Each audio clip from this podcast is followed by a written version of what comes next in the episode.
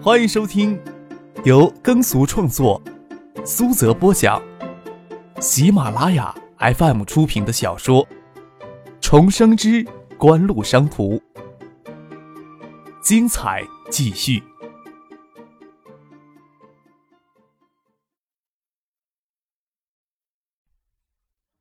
第八百三十八集。王海素虽然过来参加联通网院的剪彩仪式，心里却恨不得一把火将联通网院的几个门店都给烧成灰烬。不过只是心里想想而已。简单的剪彩仪式之后，网院正式对外营业，排了大半天的队，开始进去免费体验上网冲浪的感觉。江敏之还是颇为照顾张克的顾忌，等剪彩活动一结束，就只是让电视台的媒体与记者都先离开。他跟张克说道。既然到这里来了，我呀还有些时间呢，就去爱达图书馆参观一下吧。嗯，正好要请江省长指示工作了。张克笑着说道，扭头看着《今日晨报》的简志康在远处挤眉弄眼，朝他招了招手。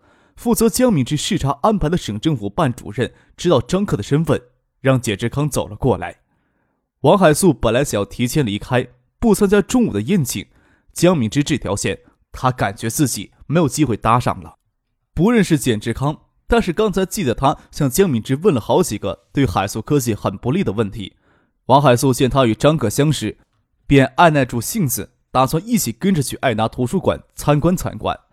爱达图书馆是锦湖捐资三亿建造，轰动一时，不仅仅是东海规模最大、规格最高的单体图书馆，也是全国规模最大、规格最高的单体图书馆。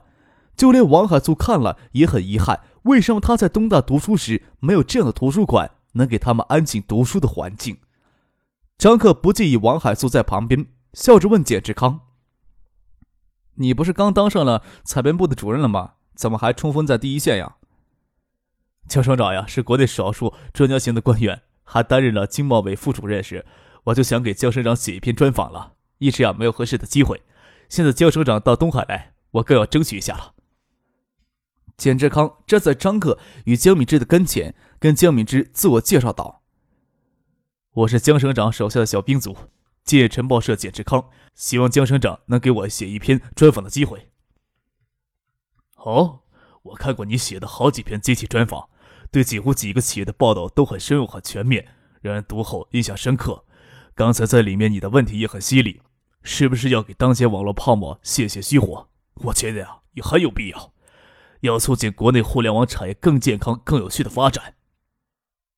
江敏之主动伸出手来跟简志康握手，说道：“我是很愿意的，让你来帮我写一篇专访。”简志康明摆着是景湖的御用文人，江梅不明白他爸爸为什么要同意让简志康替他来写来到东海后的第一篇专访。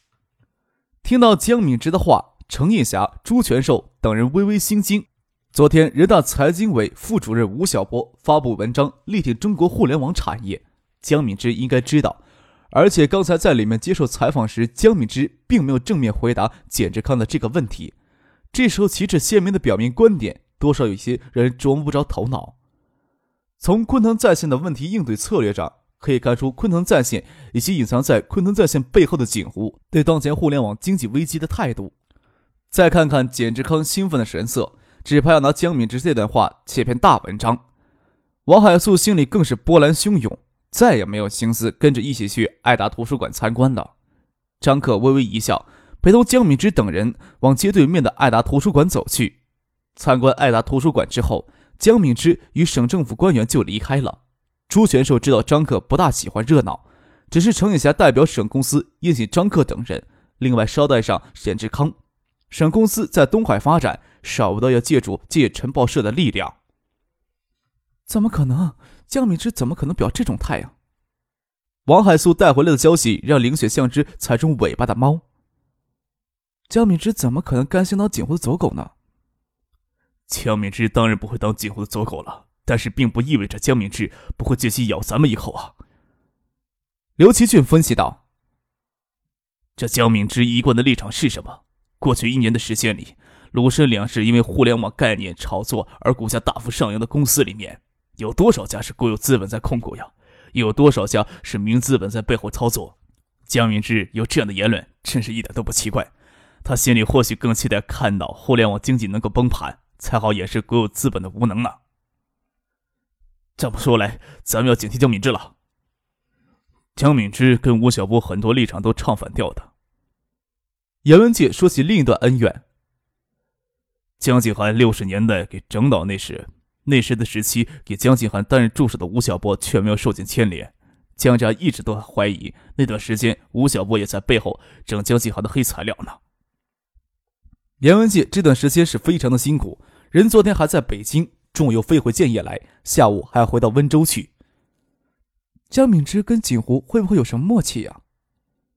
凌雪提到一个关键性的问题：要是江敏之是泛泛而论的攻击整个互联网概念股，那对海素科技的直接冲击就要少很多；要是江敏之与景湖与张克有默契，那才叫要老命呢。海素科技半粒睾丸可能说是捏在了江敏之的手里。应该不会有默契吧？这次应该是江敏之与张克的第二次接触。王海素分析道。而且两次接触的时间都相当短，连话都说不上几句，怎么可能有默契呢？东山岛建港工程能够上马，可有前副总理江景涵的背后活动呀？刘奇俊分析道：“他是个阴谋论者，景湖早就跟江家可能就有默契了。”未必。严文界否认了刘奇俊的猜测。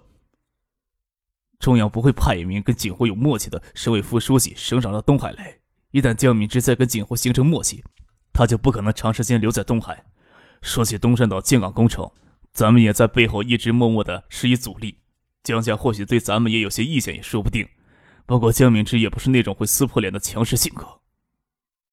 凌雪双手抱在胸前，她穿着单薄的衬衫，领子微敞着，双手用力的抱着胸，将乳沟挤得越来越深邃。只是这时候，没有人有心思观看她的美色。他想四天前东海商界领袖年会酒会上，张可跟江敏之说的话，似乎一切的变化跟反应都在张可的预料当中。凌雪只觉得心头底渗出一股寒意来。有这样的对手，什么时候才能找到会赢的感觉与自信呢？这个时候，凌雪反倒不知道该说什么好了。杨文杰手指轻敲着桌面，皱眉想了片刻，说道：“江明志不可能刻意的只针对咱们。”他不可能痕迹太明显，还有咱们就是要想方设法的控制建业城堡的影响力。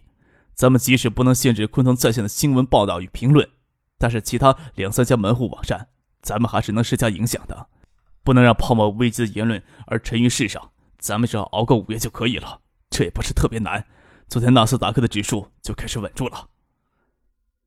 王海素也希望江明之只是对当前的互联网经济泛泛议论，没有刻意针对海素科技的意思。不过想到严家背后的势力如此庞大，江敏之跟景湖之间没有什么利害瓜葛，不可能孤注一掷替景湖跟严家撕破脸。钱志康的动作很快，《建业晨报》第二天清晨就刊登了对江敏之的采访文章，鲜明旗帜替江敏之表达了鲁深粮食跟互联网沾边的企业该泄泄火的观点。国内民众享受劳动节黄金周的悠长假期，企事业机关单位放假，鲁深粮食也休市停止交易。太平洋彼岸的证券市场依旧热火朝天，吸引全球大多数投资者的目光。美国民众要等到九月的第一个星期才能享受劳动节的公假。经过了三天雪崩似的下挫，纳斯达克的指数在经过双休日短暂停顿之后，五月的第三天开始拉锯式的震荡。虽然有一些反弹的苗头，终究不成什么规模。纳斯达克三天是雪崩的下挫。让普通的投资者明白了华尔街投资家股市的新经济繁荣浪潮是多么的脆弱。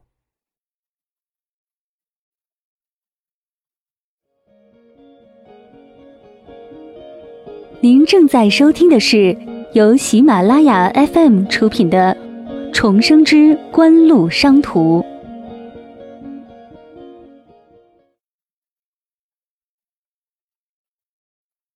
国内黄金周长期间，纳斯达克指数一直都阴跌不休，没有像模像样的反弹。张克以及许多人都相信，那些脱身较早的投资者会有相当部分转入沽空的阵营，增加指数向下行走的压力。五月初的金山夜凉如水，唐静光着脚丫子踩在地板上，他穿着微微有些透凉的脖子花裙睡衣，从身后搂住了张克，下巴磕在他的头顶上，柔嫩细腻的下巴给他短头发刺得发痒，盯着笔记本屏幕上显示的邮件，问道：“尼克里森每天都要发这么长幅度的报告来吗？”香港大学劳动节只有一天的公假，加上周末，唐姐只能回内地待上三天。第一夜在建业度过，第二夜自然就回到金山陪他父母了。张克陪在唐静的身边有限，自然也要陪他到金山来多玩一天。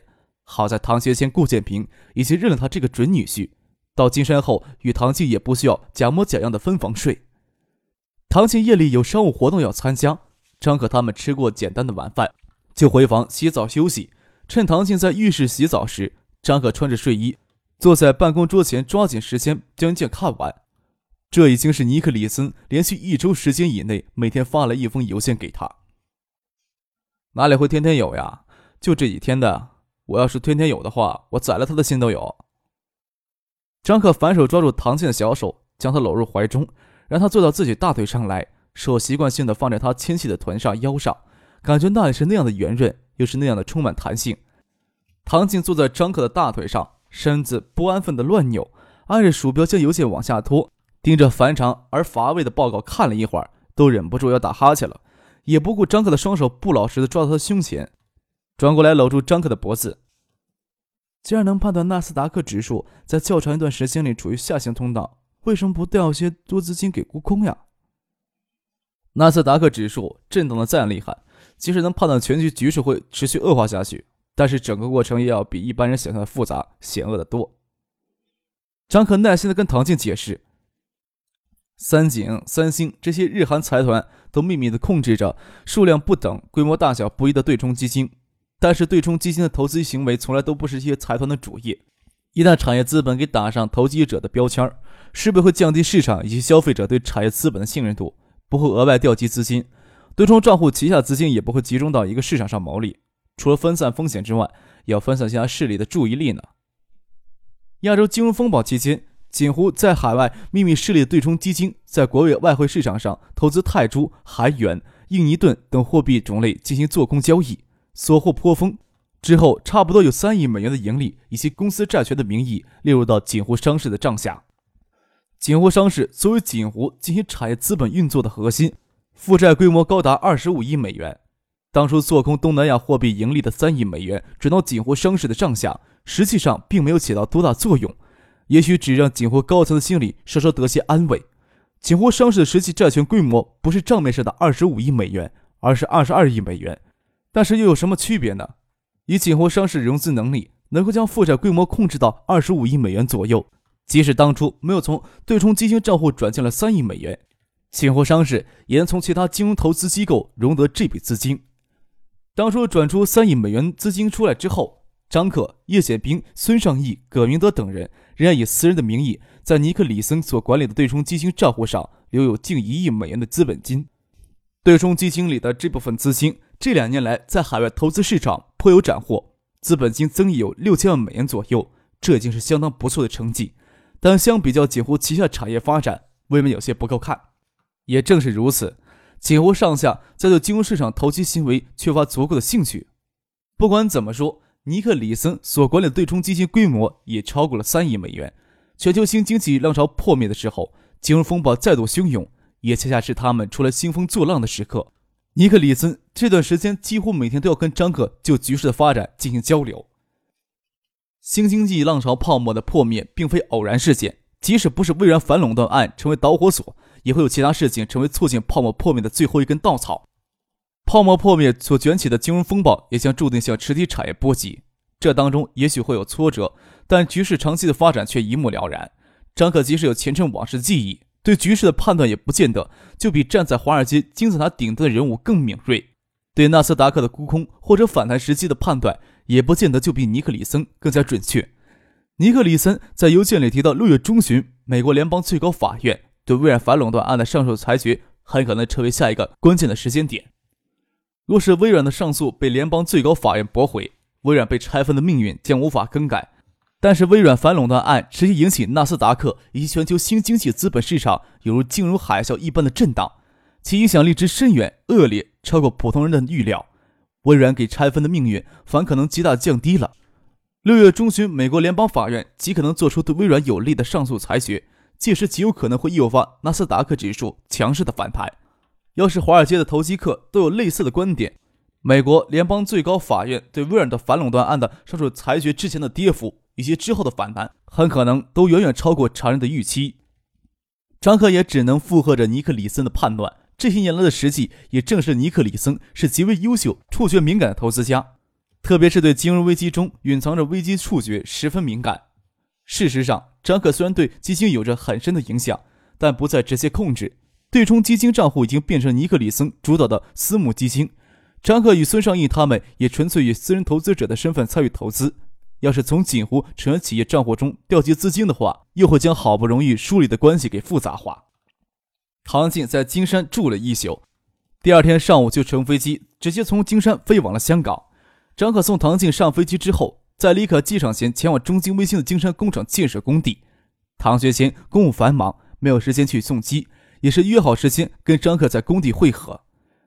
金山工厂建造启动才两个多月的时间，漆成咖啡色的铁艺栏山围出一大片地，远处有一片水杉林。张克与唐学谦就将车停在水杉林外，走进水杉林里，在水杉林的另一侧是一座清晰的河流，十八七米宽，河滩上杂草丛，就知道这是一条平时不怎么受注意的水河。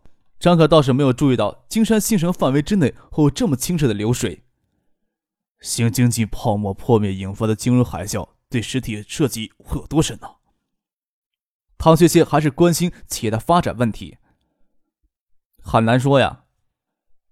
张克也不能直接说纳斯达克指数很可能深跌到最高点的四分之一左右。他也不想冒充什么预言家，他还是拿锦湖鹰研中心以及尼克里森提交的报道来跟唐学谦解释。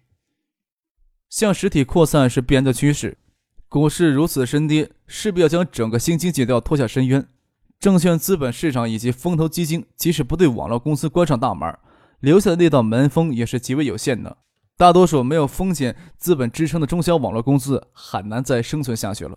网络公司大量倒闭，除了光纤等通信基础设施产业市场需求大量会降低之外，储存芯片等电子元器件以及软件需求也会大幅下降了。唐学谦透过袖指水杉林，看着树对面的工地，说道：“亚洲这两年来晶圆制造产业并没有什么起色，这次要受影响了吧？”嗯，张克点点头，说道：“要是晶圆市场需求跟我们判断那样会大幅收缩的话，全球晶圆产业，特别是代工领域，除少数几家晶圆企业能够盈利之外，大多数的晶圆企业都要陷入到亏损的泥沼吧。”